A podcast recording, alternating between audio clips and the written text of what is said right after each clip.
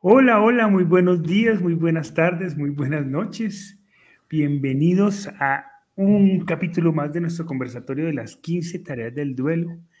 Había arrancado la transmisión sin estar en la pantalla. Estaba hablando solo y de pronto dije, oh, algo falta. Pero bueno, ya estamos aquí con todos. Eh, bienvenidos. Esta es la segunda parte de un conversatorio que comenzamos la semana pasada y que, y que tuvo mucha participación, mucho interés. Nos quedaron cosas pendientes, temas pendientes, así que dijimos, pues hagamos una segunda parte porque sin duda alguna es un tema eje fundamental. Si entendemos este, este, este, esta propuesta del, del, del, del dolor compartido, pues sin duda alguna encontraremos eh, caminos posibles que puedan, que permitan que el duelo fluya de una mejor manera. Así que bienvenidos a esta segunda parte. Muchas gracias por acompañarnos, todos los que se están vinculando ya a esta hora de nuestra transmisión y todos los que nos van a escuchar en diferido también, bienvenidos. Hola Chetita, ¿cómo estás? Hola mi Juli, todo bien, aquí cocinándome, pero bien. Nada que llueve porque ya está comenzando a llover por ahí en Nada que llueve. Ah, calor y calor y calor. Bueno, qué rico calorcito, bueno. Hola Pa, ¿cómo estás? Sí, se está congelando mucho la pantalla, las imágenes. Parece que tenemos deficiencias en el internet. Eso parece. Ustedes también. Estoy viendo tu imagen congelada. Pero es tu internet, pa. Es tu internet. Está tu internet muy lento porque el, de nosotros está funcionando muy bien. Eh, y de hecho te estamos escuchando muy bien. Entonces es tú el que te está llegando tarde la tarde. Hola, ¿cómo estás? Hola, Pa, ¿cómo estás?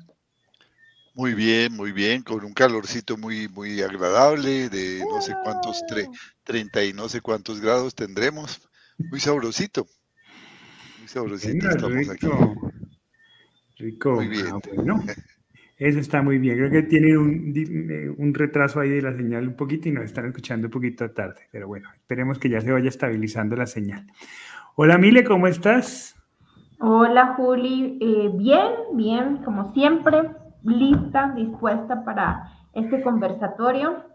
Eh, y bueno, feliz de verlos un miércoles más aquí en este programa. Bien, bueno, y un saludo para todos los que se están conectando hasta ahora. María Angélica Rodríguez Nájera, que nos saluda, nos dice buenas tardes. Consuelo, que siempre nos acompaña a esta hora. Bienvenida, Consuelo, qué rico que estás por acá. Rosa González, hola Rosa, desde San Miguel Misiones, Paraguay. Un abrazo para ti. Zulma Sara Peñaranda nos dice bendiciones, familia. Un abrazo desde Santa Marta. Y Olivia, patrón, qué bueno oh, volverte a ver, Olivia, un abrazo, qué bueno. Extrañándote mucho. De nuevo por acá. Dice, Buenas noches, Olivia. un abrazo fuerte desde Colima, México, mi amada familia. Muy bien, y para todos aquellos que nos están acompañando hasta ahora, chévere que nos escriban desde dónde nos acompañan. Y pues arranquemos. Habíamos eh, dicho eh, pues habíamos dedicado todo un programa a este tema del duelo compartido, duelo diluido, y lo habíamos formulado en términos de pregunta, porque pues la semana pasada habíamos sacado algunas conclusiones, habíamos definido la importancia también de la soledad dentro del proceso, pero construir esa, esa soledad a partir de la comunicación que tengamos con los seres que amamos. También dijimos que, eh, pues, que era muy importante eh, seleccionar ese grupo, ese grupo, esa red de apoyo. Que es, el duelo es un momento para ser selectivos. No todas las personas están preparadas para, para acompañarnos. Sin embargo, y a pesar de que el, el duelo es una oportunidad para ser selectivos en eso, también debemos invitarnos a leer las intenciones de las personas antes que sus palabras. Es muy posible que encontremos palabras inadecuadas a la hora de acompañar que eh, vienen con muy buena intención, con mucho deseo de amar. Y cuando desarrollamos la capacidad para leer la intención antes que las palabras, que pueden salir producto de una mala información, pues nos regalamos a nosotros mismos esa, esa, esa bendición de dejarnos amar, de, de dejarnos querer personas que están alrededor. Estas son solo algunas de las ideas que trabajamos el, el conversatorio anterior. No sé, Paz, si quieres brindar un nuevo contexto y complementar toda la información que dimos la vez pasada. Eh, sí, yo, yo, yo quisiera hoy reflexionar sobre algo que he venido pensando en estos días y que me parece fundamental sobre este tema. Realmente mm, las cinco primeras tareas de nuestras 15 eh, están estrechamente relacionadas con, con compartir. Cuando hablamos de expresar, estamos hablando de compartir lo que estamos sintiendo. Cuando hablamos de amar y dejarnos amar, estamos hablando de buscar esas personas que nos quieren para compartir con ellas lo que estamos sintiendo. Cuando hablamos de buscar, estamos hablando de eh, eh, ir al Internet, ir a las personas que han tenido, que son referentes de duelo, para compartir lo que estamos sintiendo, escuchar cómo ellos lo han vivido, ver, ver los videos que hay en Internet, tanto texto importante que hay ahora sobre esto, recibir nuevos conceptos y compartirlos también. Cuando hablamos de hablar proactivamente, también estamos hablando de compartir no solo lo que estamos sintiendo, sino nuestra decisión de ir trabajando en aceptar en el duelo, de tal manera que todas las eh, cinco primeras tareas realmente de las 15 están, están orientadas a este tema, a, a compartir, a compartir lo que estamos, a no aislarnos. En, en días pasados estaba viendo en la televisión una entrevista que le hacían a un famoso director de cine argentino, Juan José Campanella, que fue ganador de el premio Nobel por la mejor película extranjera, eh, creo que fue El secreto de sus ojos, en, el año 2010. Ahora estaba, estaba publicitando una nueva película. Eh, pero es un hombre mm, ya de cierta edad, muy experto en cine, es eh, director, es guionista, es productor, y el entrevistador le, decía, le preguntó, le dijo, para ti, ¿cuál es la mejor película que has visto en tu vida? Le hizo esa pregunta. ¿Cuál es la mejor película que has visto en tu vida? Y sin pensarlo un segundo, dijo, qué bella es la vida no se refería a la película La vida es bella de, Roberto Benini, que, es de 1997, el campo de concentración, ¿no? A una película mucho más antigua, es una película de 1946 en blanco y negro, una película americana que está basada en, en, en un cuento ah, de un escritor americano, también Philip Van Der, se llama el mayor regalo él a su vez parece que se basó en el famoso cuento de Dickens del cuento de Navidad. Entonces eso tiene, tiene unas raíces muy, muy, muy, muy interesantes. Y me di al trabajo de buscar la película. Se consigue en YouTube la película completa. Eh, la, que hoy es la vida, yo la conseguí en una de las, de las eh,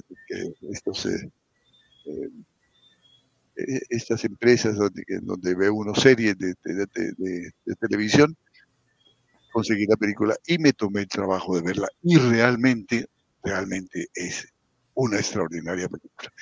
Eh, eh, Juan José Campanella decía que la había visto 106 veces, la había repetido.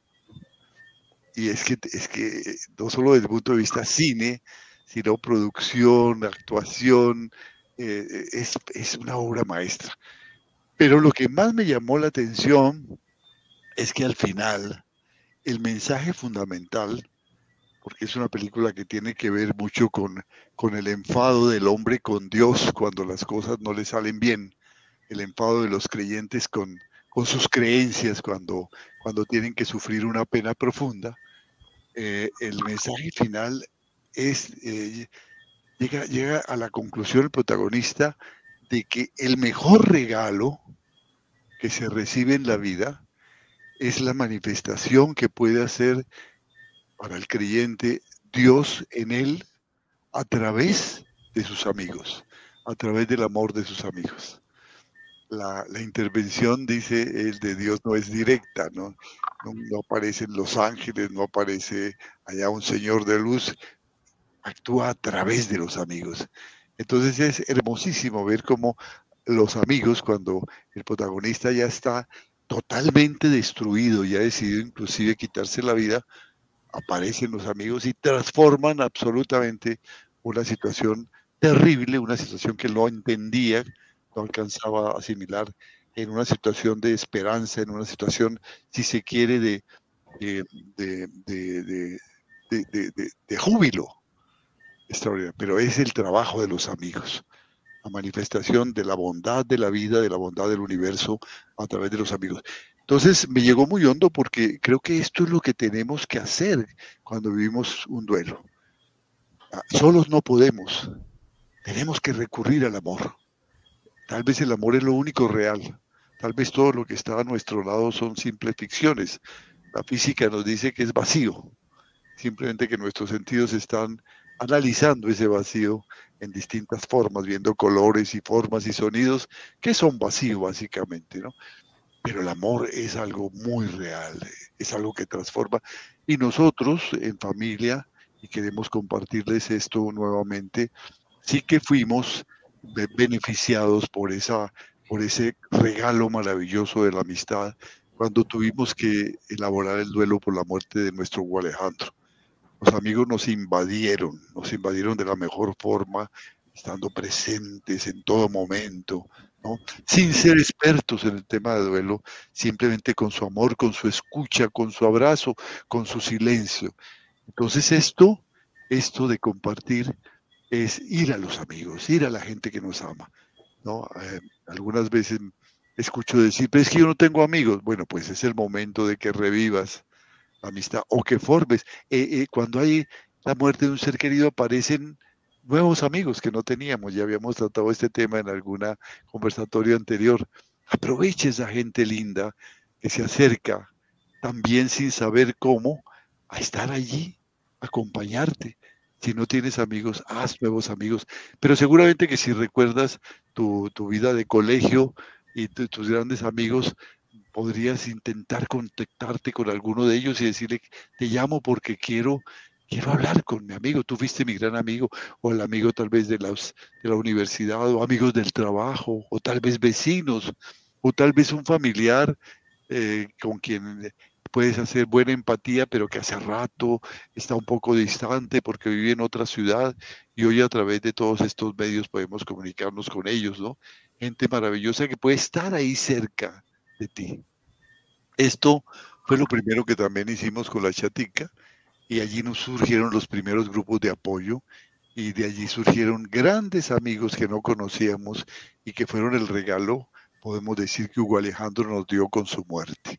Amigos que también estaban elaborando su duelo, con quienes compartimos trozos de vida intensa, intensa. Esto es muy importante Pensar que el duelo de uno es el único, el más doloroso del mundo, es una forma de victimizarse. El duelo más doloroso del mundo es el que cada uno está viviendo.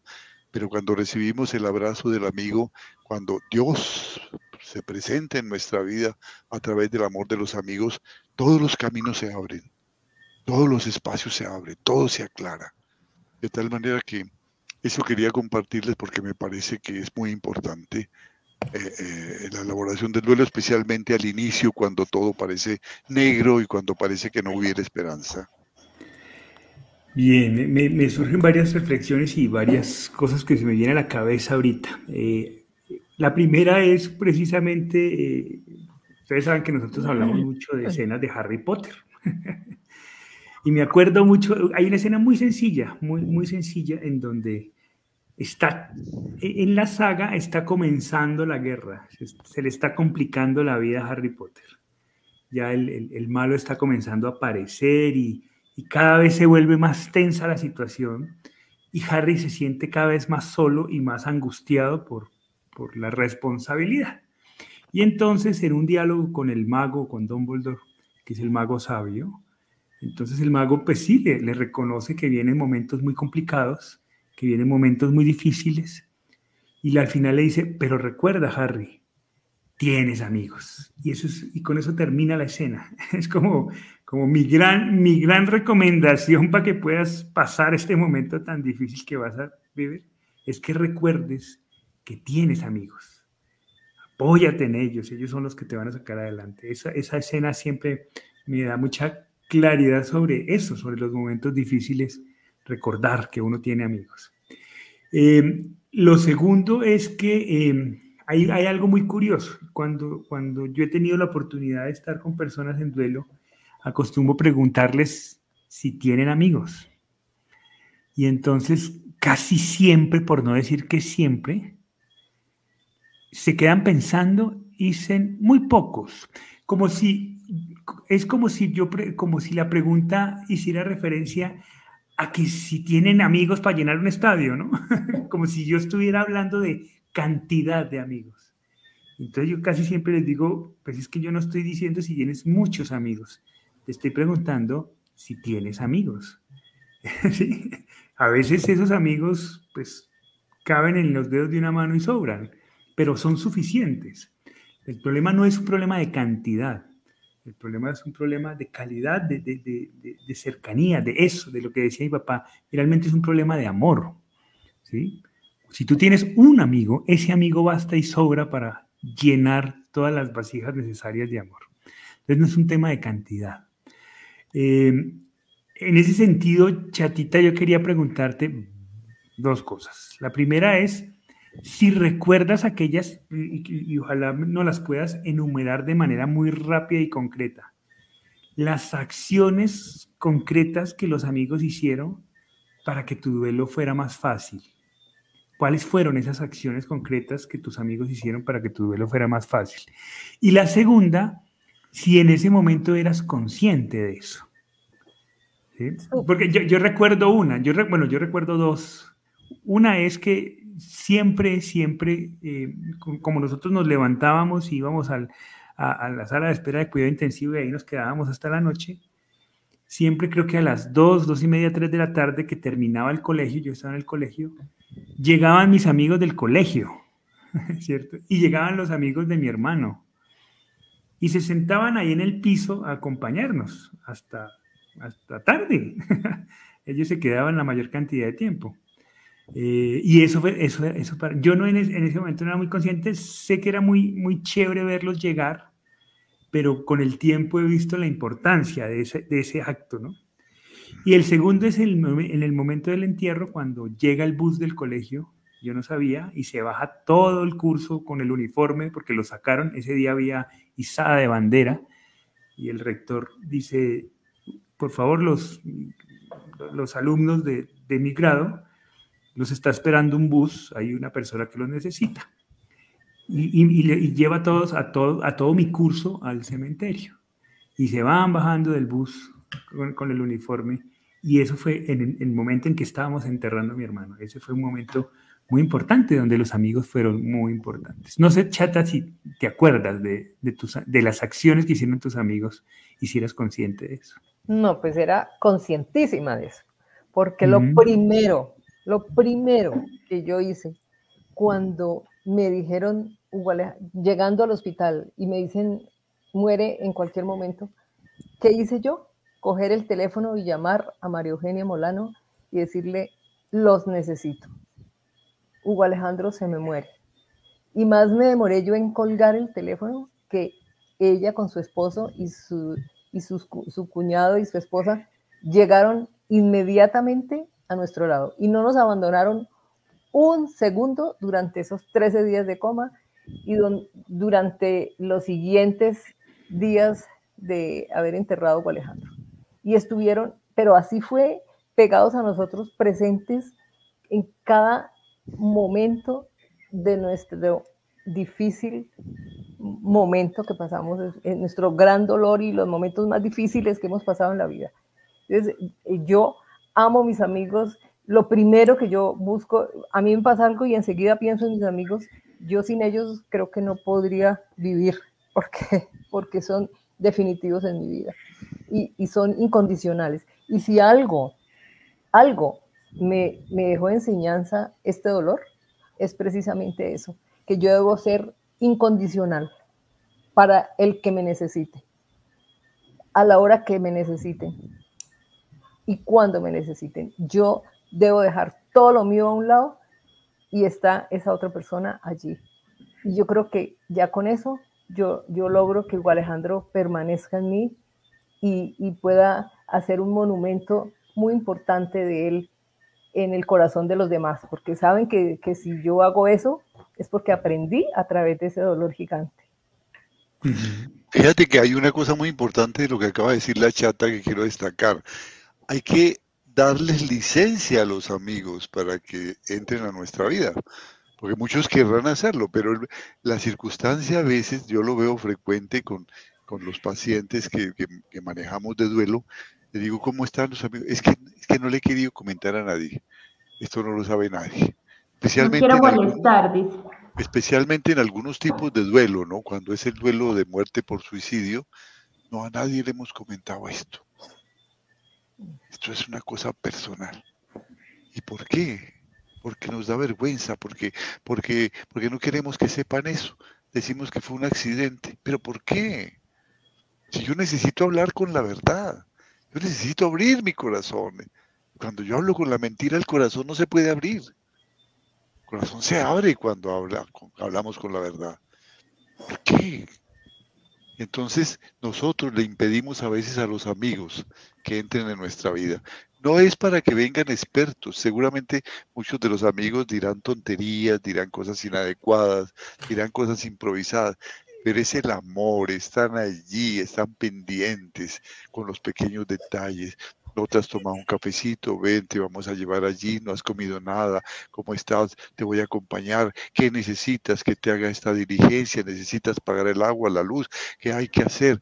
¿Qué hay que, hay que arreglar el cuarto? Eso, esos amigos que están allí, no para dar grandes lecciones de sabiduría sobre el manejo del duelo, sino están allí, allí al lado. Al comienzo del duelo muchas personas están viniendo, a veces por formalidad. Luego nos quedamos solos y empezamos a, tener unos fines de semana terribles.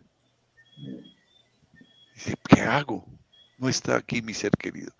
Allí, allí busquemos a los amigos. Busquemos a eso. Démosle la licencia para que intervengan en nuestra vida. Los necesito aquí. Yo, quisiera preguntarle algo a la chata de lo que estaba comentando. ¿En algún rato sentiste que tus amigos eran inoportunos o que, ay, como, qué pereza, que están ahí todo el tiempo, o que les estabas molestando con, con lo que les estabas diciendo, con lo que estabas expresando? ¿Alguna vez tuviste alguna de esas, de esas sensaciones o esto que te estoy comentando? En ningún momento. Todos mis amigos me llenaron de cariño. Eh, era, si no era eh, presencial, era a través de, de, llamadas. Eh, ellos se hicieron sentir de todas formas y yo, yo no hubiera podido pasar ese duelo sin, sin esos amigos, por Dios santísimo. Y, y, por eso es que yo me siento tan comprometida.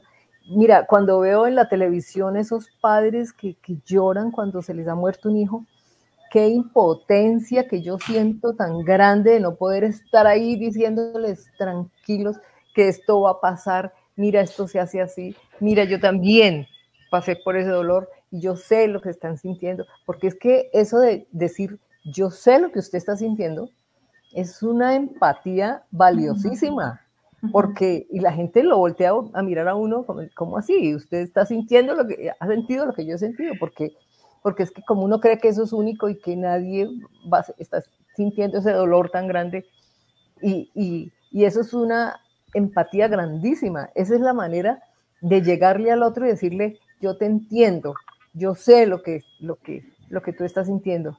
Yo desde, desde ahí, eh, yo eh, si veo una madre que, que ha perdido un hijo, yo, yo siempre le digo, lo primero que le digo es, yo sé lo que estás sintiendo porque yo también perdí un hijo.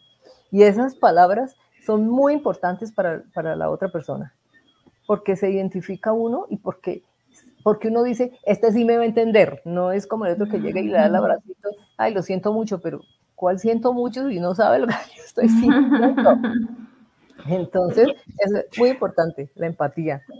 preguntaba eso porque ahorita también que hablaba Hugo y resaltaba el hecho de que tú te abriste a, los amigos, buscaste a los amigos, que por lo general se da al otro, ¿no? Uno al principio como que se cierra y ahí está esta idea de no querer molestar. Muchas veces es que no quiero molestar, no quiero que se incomoden, no quiero entristecer con mi tristeza, no quiero preocupar con mi dolor. Eh, entonces te preguntaba eso porque yo creo que es, importante que si uno tiene amigos y confía en esos amigos, pues sabe que con esos amigos uno se puede abrir y puede decir lo que sea. Los amigos, yo digo que hay veces con los amigos tiene una relación que se atreve a decir cosas que a otras personas no. Y hablar de cosas que con otras personas no se habla. Entonces, si uno tiene miedo de que los amigos lo van a juzgar, por ejemplo, ahorita que Hugo decía lo de no hablo del suicidio de mi hijo porque me da vergüenza o porque qué pueden decir o lo que me van a preguntar. Entonces, como dice Hugo, hay que buscar entonces en otros espacios porque tal vez esos no son los amigos con los que yo me voy a abrir. Pero si son mis amigos, creo que está la certeza de que uno puede hablar de muchas cosas, que uno no va a ir a molestar, que uno no va a ir a incomodar. Y si llegase a, a, haber una situación de incomodidad, ahí están también los amigos para amortiguar eso. Pero es sentir confianza en los lazos que hemos creado, en las redes de apoyo que hemos construido. Yo, yo, yo con, con Milia, porque estoy muy de acuerdo, si esos no son, pues busca otros, pero yo pondría un paso antes. Porque es que muchas veces esa sensación de voy a ser juzgado es pura percepción. Es puro miedo a contar lo que yo. Sí, es puro prejuicio. Y casi siempre, cuando, eh, cuando uno se anima a contar, lo que encuentra es otro tipo de respuesta. Lo hemos visto miles, muchos acompañamientos, ¿no? ¿Te atreviste a contarle a tus amigos? Sí. ¿Y qué pasó? Pues que los estaba prejuzgando. Ya me recibieron con el alma, no me hicieron preguntas inadecuadas, estuvieron muy atentos, fueron muy respetuosos, me sentí cómodo, me sentí... Entonces, lo primero sería, trata de romper ese prejuicio. Dar la oportunidad. Exacto, dale la oportunidad a tus amigos. Y si después de darle la oportunidad, pues descubres que definitivamente no son, pues claro, busca, busca otros espacios. ¿no? Marta Humada nos dice, recuerdo con inmensa gratitud cómo se llenó la funeraria los dos días que mi hija estuvo allí y los abrazos tan significativos. Nunca me dejaron sola. Me sentí muy acompañada y eso fue muy significativo. Exalumnas de tiempo atrás que llenaron pasillos, enviaron flores, compañeras de trabajo, familia, otros amigos. Sentí como un momento de recoger cosecha por parte de mi hija y mío también. La importancia de Ahora, Chata, tú has dicho una cosa que, en la que yo estoy muy de acuerdo, claro, el, tema de la empatía, cuando eh, la fuerza de lo que de las palabras que dices, ¿no? Yo también, yo sé lo que usted está sintiendo porque yo también lo viví y eso tiene una fuerza inmensa. Sin embargo, cuando dices eso, me quedo yo pensando en los Molano, me quedo yo pensando en los Romero, que fueron las familias que estuvieron ahí acompañándote, que no, no tuvieron esa experiencia, pero que sus acciones tuvieron la fuerza de la empatía también. Y, esto yo, yo, yo siempre trato de hacer énfasis en esto porque a veces, claro, la fuerza de la empatía de encontrar una persona que está viendo lo mismo es muy fuerte. Pero es que no es, no, es, no es el único espacio donde uno puede encontrar el amor. Es decir, si yo no he vivido esa experiencia, también puedo acompañar de manera muy efectiva, como lo hicieron en ese caso estas familias a las cuales hacemos referencia. Entonces, porque eso también, como decía mi papá, ¿no? es darle la oportunidad a los amigos y uno a veces no se anima a buscar a los amigos, pero del otro lado sucede lo mismo. A veces los amigos quisieran estar, pero hay esa prevención, ¿no? Yo no he vivido lo que ella está viviendo, ¿qué le voy a decir? No me puedo acercar a ese dolor. Luego, como no me puedo acercar a ese dolor, estoy incapacitado para darle consuelo en un momento como estos.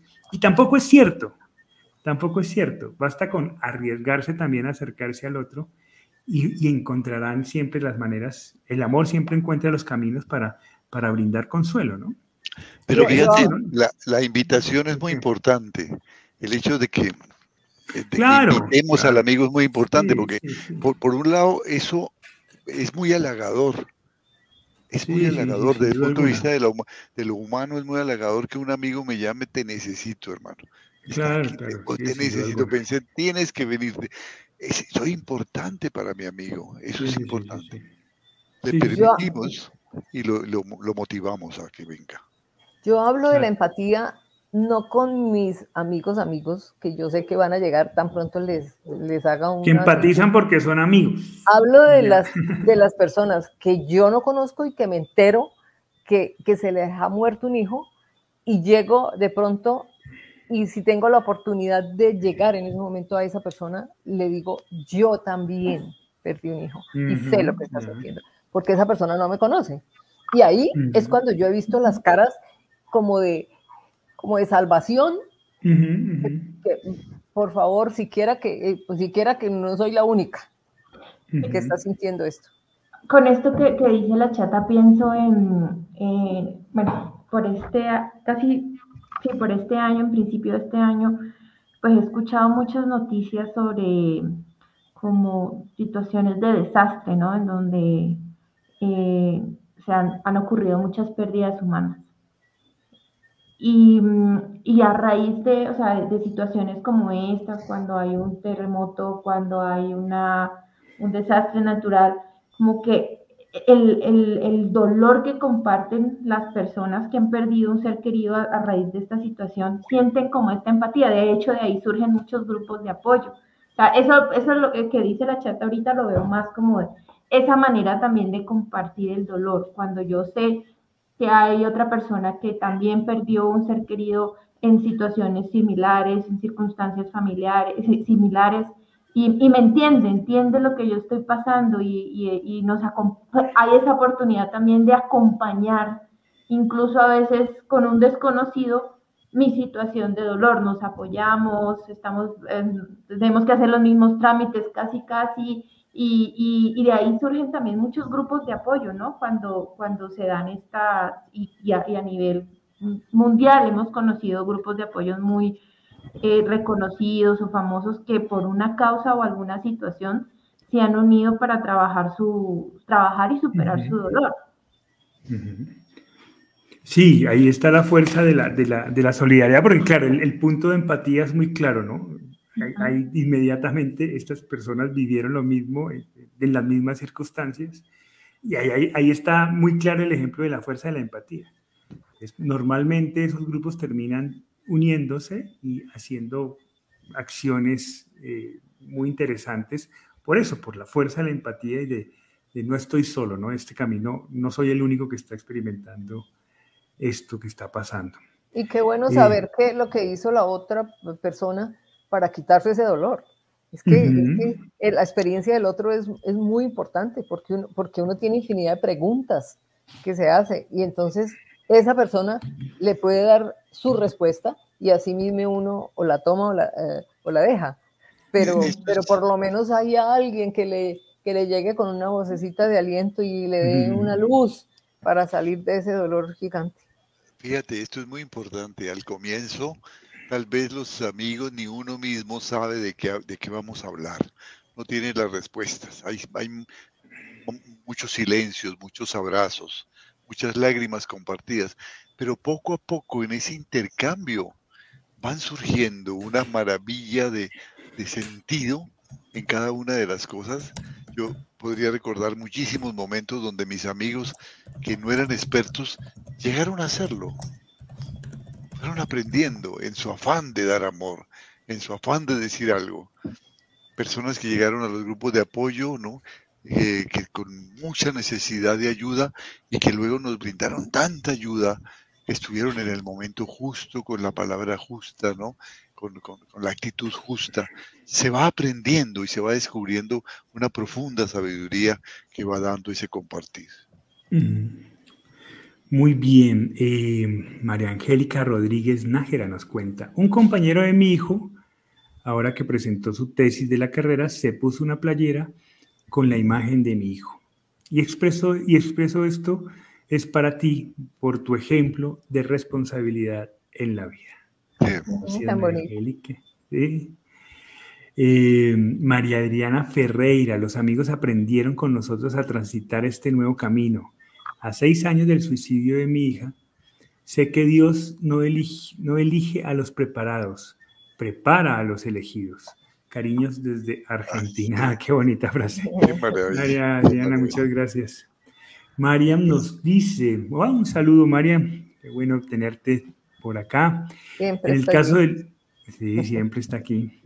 En el caso del duelo por muerte por suicidio, al empezar el duelo no se habla del tema porque las personas no tienen empatía, señalamientos, tabú, ignorancia sobre el tema. En su funeral hubo gente acompañándonos, pero siempre hubo gente indiscreta. Al pasar el tiempo, hablo sobre el tema para ayudar a quitar esos prejuicios. Y es muy importante esa labor que haces, porque cada vez es más importante quitar esos prejuicios sobre el suicidio para ayudar a los sobrevivientes de suicidio. Marta Isabel Morales nos dice, a mí llegaron muy pocos amigos cuando perdí a mi hijo hace tres años, la pérdida más dura para mí, y hoy se acercan amigos y me dicen, no sabíamos cómo llegar, hasta ahora lo estamos haciendo.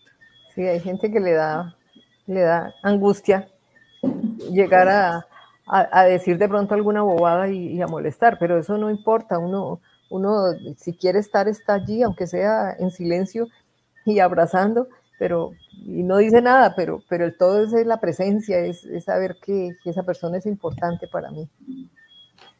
Sí, yo insisto en esas dos fuerzas. La una, la, que dice mi papá de invítalos, ¿no?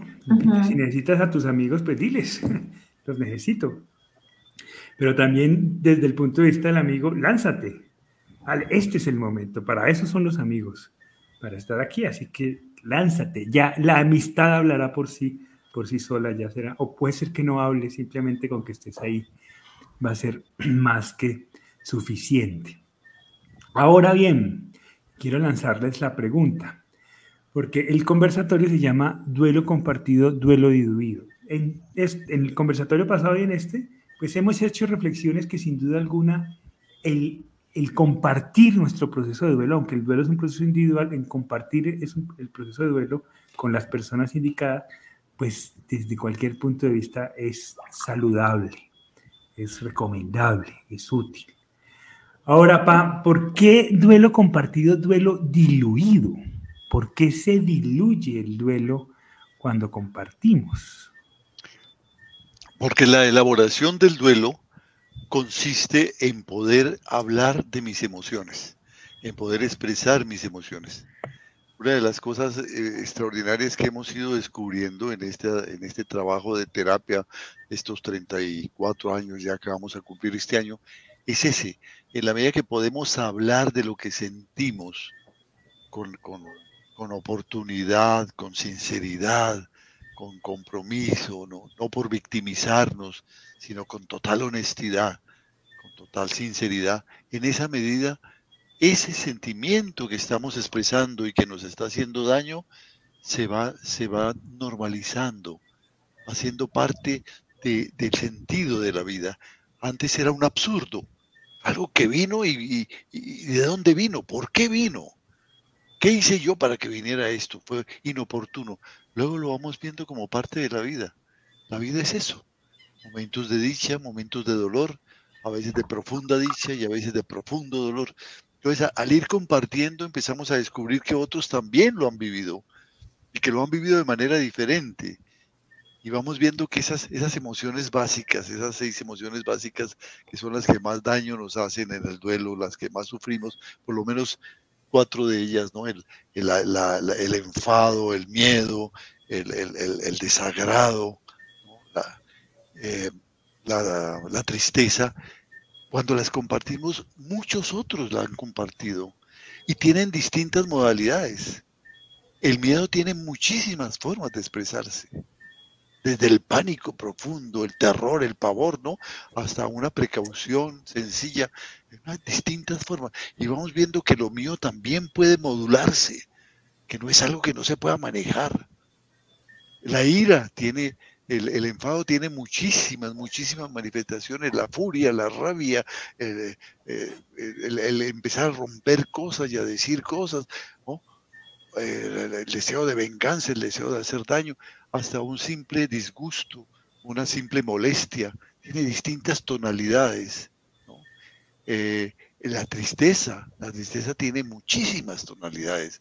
En algunas se confunde muy profundamente con la alegría, que es otro de los sentimientos básicos, ¿no? Pero algunas otras veces la tristeza es profunda y, a veces los, las personas que están manejando el duelo, los profesionales la confunden con la depresión, que es una enfermedad, ¿no? es tan grande la tristeza del duelo, piensa que la persona está deprimida, ¿no? Y así, entonces, al compartirlo, vamos eh, llenando de palabras esto, lo vamos convirtiendo en otros sentimientos, vamos entendiendo que la vida es así y esa, esa gran em, eh, eh, tempestad que teníamos al comienzo se va poco a poco apaciguando, se va diluyendo porque lo compartimos, porque mi dolor ya no es mío, es también tuyo. Tú tratas de alcanzar mi dolor, tú me compartes tu propio dolor. Podemos entender el dolor de esa tercera persona que está allí también en el grupo de apoyo y de ese, que llegó nuevo, con un dolor tremendamente eh, fuerte, nuevo, ¿no? Y empezamos a ver distintas tonalidades y se va disolviendo lo mío. Lo mío ya no es protagonista. Yo no soy el único que sufre. Hay muchos más que están sufriendo, que necesitan también del amor y de mi compañía. Entonces, en ese sentido, vamos perdiendo el protagonismo y vamos entendiendo que, ¿por qué pasó esto? Porque la vida es como es. Dejamos que la vida sea como es. Esto es lo que tenemos es maravillosa en muchos momentos. Si pudiéramos hacer un recuento de la cantidad de momentos maravillosos que hemos vivido en la vida, son miles, miles, miles. También, claro, salpicados de momentos difíciles, pero son menos, son menos, siempre son menos los momentos difíciles. Están juntos, le van dando la textura de la vida. A veces cuando no hemos tenido una pena, nos hacemos un imaginario de que ser feliz es estar siempre alegre, no tener nada por qué preocuparnos, ¿no? Y esa es una felicidad de, de, de, personas eh, tontas, inmaduras, ¿no? No, la felicidad, como sabemos, es, es ah, ver y llegar a aceptar la vida tal como es, tal como es, el, el paquete completo. Hay momentos para llorar, hay momentos para ser feliz, hay un momento para cada cosa. Entonces, en ese sentido, decimos que se diluye. Y esta, ahorita que hablas de ese, de ese compartir, ¿no? esa necesidad que el duelo necesita ser compartido, eh, pienso en las diferentes maneras de poderlo compartir. Aquí hemos hablado de algunas, ¿no? Eh, con los amigos, con las personas, en los grupos de apoyo con personas que han pasado por otras, pero, pero no son las únicas. Y se me viene a la cabeza el arte. Es que y se me viene a la cabeza el arte porque quizás fue mi manera de compartir mi, dolor. Yo en esa época, pues me la pasaba siempre con una guitarra debajo del brazo, para arriba y para abajo. Y, cantaba, y, y, durante mucho tiempo después de la muerte de mi hermano, cantaba canciones referentes al duelo, ¿cierto? Y me llamaban mucho la atención canciones referentes al duelo. Y cuando estábamos en una fiesta y me pedían que cantara, yo cantaba canciones, las que me pedían, pero también cantaba mis canciones. Y quizás muchas de las personas que estaban ahí no conocían mi historia, pero les gustaba la canción. y era mi manera de compartirle a personas extrañas lo que yo estaba sintiendo. Y eso para mí era terapéutico. ¿Qué es lo, lo que hace finalmente un artista?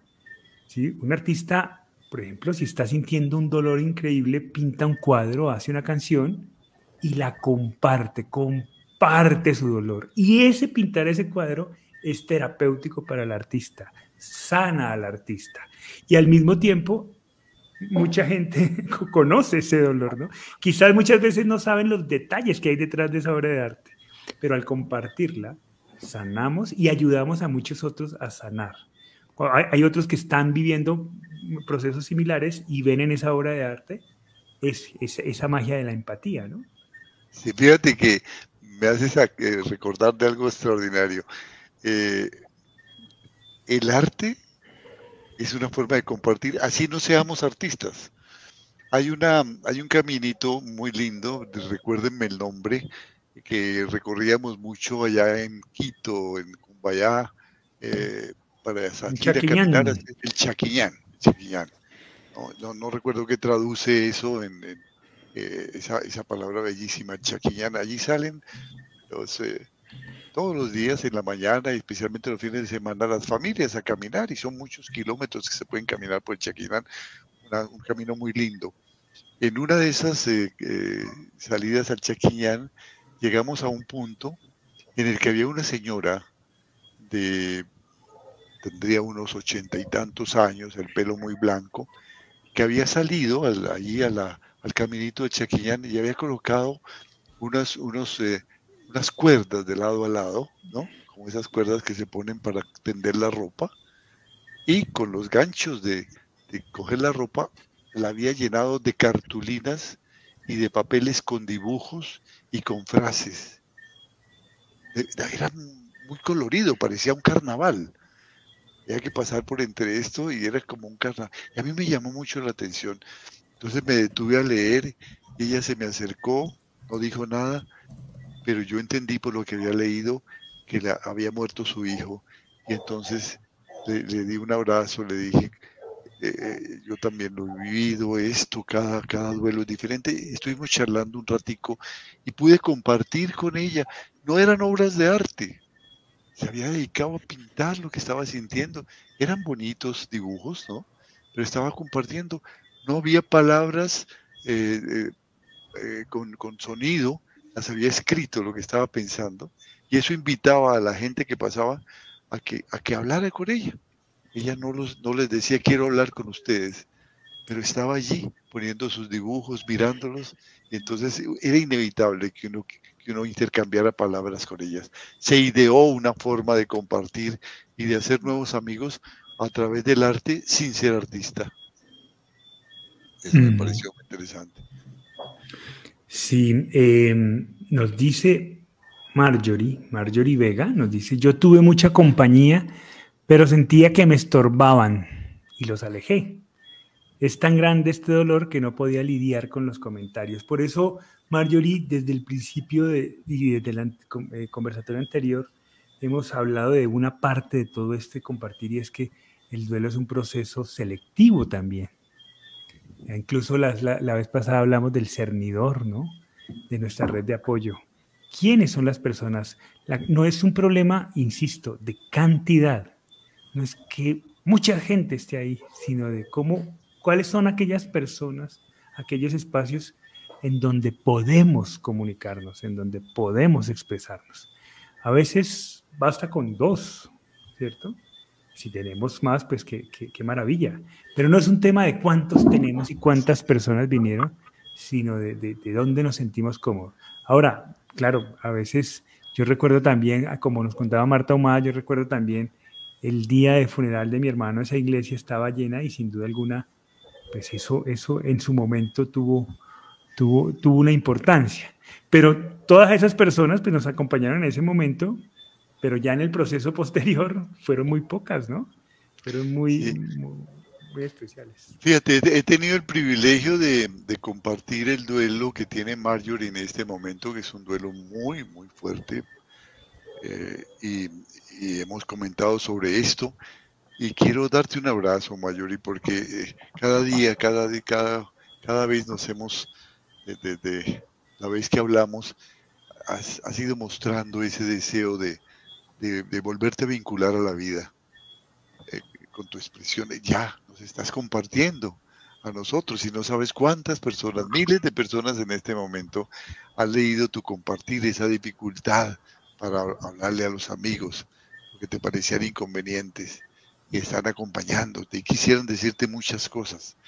Ya el solo hecho de que lo digas tengo dificultad para, para, contactar con personas porque no me gustan sus comentarios. Eso ya es a darles autorización a muchas personas maravillosas que están muy cerca de nosotros, más cerca de lo que pensamos, para que nos, nos, den su amor. que te felicito, Mayore. Es un privilegio que estés hoy aquí con nosotros. Déjame enviarte a la distancia un gran abrazo y vamos para adelante. Y tienes unas tareas pendientes, recuérdalas. No te escuchamos, Juli. Ay, perdón, me he apagado el micrófono. Muy bien, antes de seguir con algunos comentarios, quisiera recordarles a todos ustedes que, que, que, que estamos con las inscripciones abiertas, estamos ya cerrando inscripciones para nuestras certificaciones eh, de las 15 tareas del duelo en diferentes aspectos. Este, eh, la próxima semana ya arrancamos las clases de la certificación para acompañamiento a duelo por suicidio, acompañamiento a duelo gestacional y natal, eh, formación de grupos de apoyo, las 15 tareas del duelo y certificación de estrategias terapéuticas para aplicar las 15 tareas del duelo.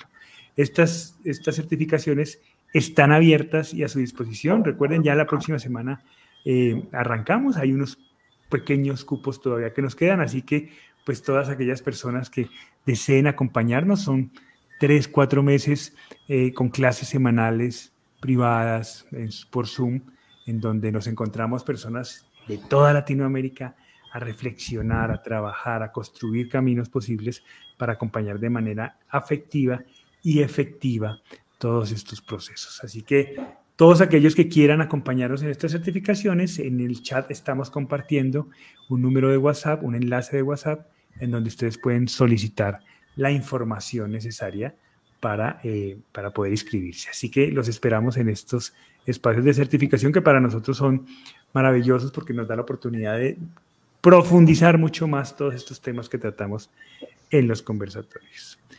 Nos dice Marta Isabel Morales Salcedo, sí Julián, mucha gente en la velación y en la misa, pero yo quedé bloqueada, no me acuerdo quiénes estaban ahí. Sí, a veces se usa, en algunos, en algunos casos se usa un, un, un, libro para que la gente firme allí, deje su nombre, que puede suplir eso luego, ¿no? Cuando uno mira el libro, no todo el mundo desafortunadamente escribe. Eh, recuerda quiénes estuvieron allí y es muy interesante porque puede uno tomarse el trabajo de uno por uno, que los va identificando, algunos no los conocerá uno, que están allí, personas que eran conocidas del ser querido, pero no de uno, pero en cuanto los puede identificar, se, toma un trabajo para hacer una cosa muy linda, y es llamarlos personalmente. Mil gracias por la compañía que me diste la misa, mil gracias, quisiera conocerte. Eh, ahí hay una oportunidad de abrirse a los amigos, a esa gente que fue, que dejó, te entregó vida, porque el tiempo es vida, vida para compartir tu duelo. Entonces, si, si hicieron ese librito, que se acostumbra algunas veces, eh, te puede ayudar para ir recordando y agradeciendo. Mili, ¿ibas a decir algo? No, no, no. Muy bien, se nos está acabando el tiempo. Chatita, tú tenías, eh, nosotros teníamos ese libro, ¿cierto? ¿Alguna vez lo revisaste? Sí, lo revisé y sí, hay, hay nombres que, que ni idea. pero, pero igual de corazón los agradecí. Y, eso como el corazón, como el alma se comunica con, con las otras almas, entonces el sentimiento llega a esa persona. Es que claro, seguramente ahí había amigos de mi hermano que nosotros no sabíamos que existían. Había mucha gente, muchos amigos, porque llegaron amigos hasta el colegio de ustedes. Ahí, así que dice, dice mm, Mariam González, duelo anticipado. ¿Cuándo hay conversatorio? Es muy difícil, ¿cómo hacerlo? Cuando hay el conversatorio. la pregunta que pues nos dejó desde, desde el conversatorio anterior. Duelo anticipado. Pues hablemos del duelo anticipado en la próxima próximo conversatorio, ¿les parece? Sí, tenemos que cumplirle a Mariam, esa amiga tan querida que está con nosotros María nos, nos, dio una pregunta, ¿no? Nos hizo una pregunta desde el conversatorio anterior. Sí, sí, sí. Pues, pues sí, me imagino que está, relacionado. Ya está definido. Sí, sí, sí. Entonces, la próxima semana, María, arrancamos entonces el tema con duelo anticipado, que sin duda alguna es un duelo muy interesante de reflexionar, de charlar, tiene elementos eh, muy interesantes sobre los cuales estamos seguros, pues vamos a poder construir una conversación muy agradable y muy útil para todos. Entonces, pues gracias, Marian, por la presión. Muchas gracias. Y por darnos el tema. y por darnos el tema, sí. Que siempre todos los días es... ¿Qué hace que decimos? ¿Qué hacemos? ¿Cuál es el tema? ¿Cuál será bueno para todos? Ya ves que Marian dice que lo está viviendo ahora. Entonces, bueno, pues más que oportuno poder hablar sobre esto, Marian. En ese conversatorio. Muy bien, se nos acabó el tiempo entonces. Eh, muchas gracias, Chatita. A ti, mi Juli, y a ti, Mile, y a ti, Cucas. Para quienes no saben, el Cucas es el Hugo Castelblanco. Sierra. Sierra. Muchas gracias, Pa. Muchas gracias, muchas gracias, Mayuri, Consuelo, Olivia, Marta Humada, Marian, María Adriana, María Angélica, tantas, tantas amigas que, que nos ha regalado estos momentos. Grandes amigas que extrañamos cuando no aparecen allí los nombrecitos. ay, falta Olivia, ay, falta Angélica. Angélica, no, nos están escuchando hoy. No, y a todas las personas que están ahí detrás también a todas las personas que están ahí detrás y que no, no escriben y a las que seguramente que son amigos que no conocemos. Es que, es que es lo que hemos dicho, este duelo nos trae amigos, inclusive amigos que no conocemos. Entonces veces sea, sea muy difícil conocer, pero como decía la chatica, estamos conectados a través del amor. Así es. Olivia dice, muy útil el duelo anticipado, lo necesito. Bueno, pues hablaremos de eso. Gracias, Mile. No, gracias a ustedes y a todos, como siempre, por participar, por entrar, por escucharnos, por sus preguntas. Y bueno, espero poderlos ver en, una en un próximo conversatorio. Así es. Marta Humanos dice siempre con ustedes, gratitud por tanto, gratitud para ti, Marta, también porque por tu constancia acompañándonos en este espacio. Recuerden, si este espacio les es es de utilidad, compártanlo. Si creen que a alguien le puede servir, compártanlo, inviten a que forme, forme parte del, del canal. Eh, nos interesa seguir, seguir creciendo la comunidad para poder llegar de manera oportuna a las personas Todas las que necesitan, de manera oportuna y conveniente. Así que, pues muchas gracias por acompañarnos eh, y nos vemos entonces el próximo miércoles en un conversatorio más. Ya sabemos el tema, duelo anticipado de las 15 tareas del duelo. Muchísimas gracias a todos los que están dando gracias en este momento en el chat. Un abrazo para todos y nos vemos la próxima semana por este mismo canal de YouTube de las 15 tareas del duelo con un conversatorio más. Un abrazo para todos. Chao, chao.